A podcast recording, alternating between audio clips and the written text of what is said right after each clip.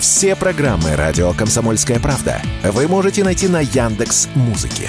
Ищите раздел вашей любимой передачи и подписывайтесь, чтобы не пропустить новый выпуск. Радио КП на Яндекс Музыке. Это удобно, просто и всегда интересно. В России вновь заговорили об отмене ЕГЭ. Борьба с этим экзаменом ведется у нас в стране уже не первый год, однако успехов она пока не возымела. И вот в очередной раз в Госдуму на рассмотрение внесли законопроект об отмене единого государственного экзамена в качестве выпускного и вступительного в вузы. В пояснительной записке к инициативе предлагается заменить ЕГЭ госэкзаменами, которые будут сдаваться по образовательным программам основного общего и среднего общего образования. Авторы законопроекта считают, что реформа образования с введением ЕГЭ не приносит запланированных результатов. Депутат Госдумы от ЛДПР Ярослав Нилов считает, что единый государственный экзамен попросту вреден для системы образования, поэтому его стоит признать несостоятельной, как и болонскую систему.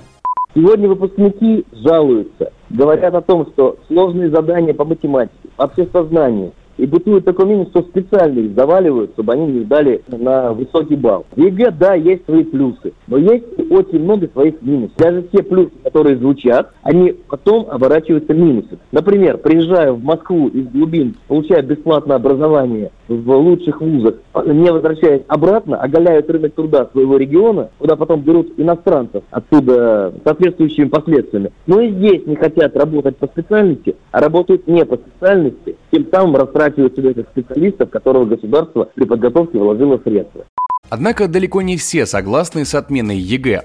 По словам экспертов, основная проблема заключается не в самом экзамене, а в том, какое место он занимает в системе образования, рассказывает первый проректор Российского государственного социального университета Джамарт Алиев.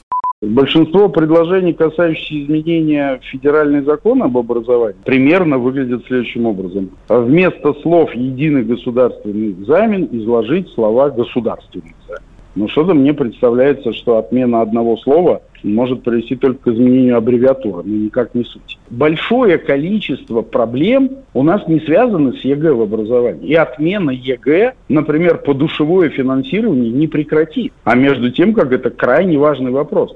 Вообще это, в принципе, такая большая проблема, которая на самом деле в мире ставит перед собой далеко не только акторы образовательного рынка. И, в общем, все равно ставить-то ставит, но никто решить не может. Называется квалиметрия. Проблема количественного измерения качества надо четко различать баллы ЕГЭ и действия на них основанные. Мое мнение, что здесь однозначно нужно, во-первых, дать чуть больше полномочий самим университетам. Пусть они определяются, в каких случаях необходимо ссылаться и опираться на ЕГЭ. Может быть, даже и по умолчанию прям так, как есть, с высоким уважением именно к циферке. А в каких случаях нужно проводить ну, более серьезные изыскания при принятии абитуриентов?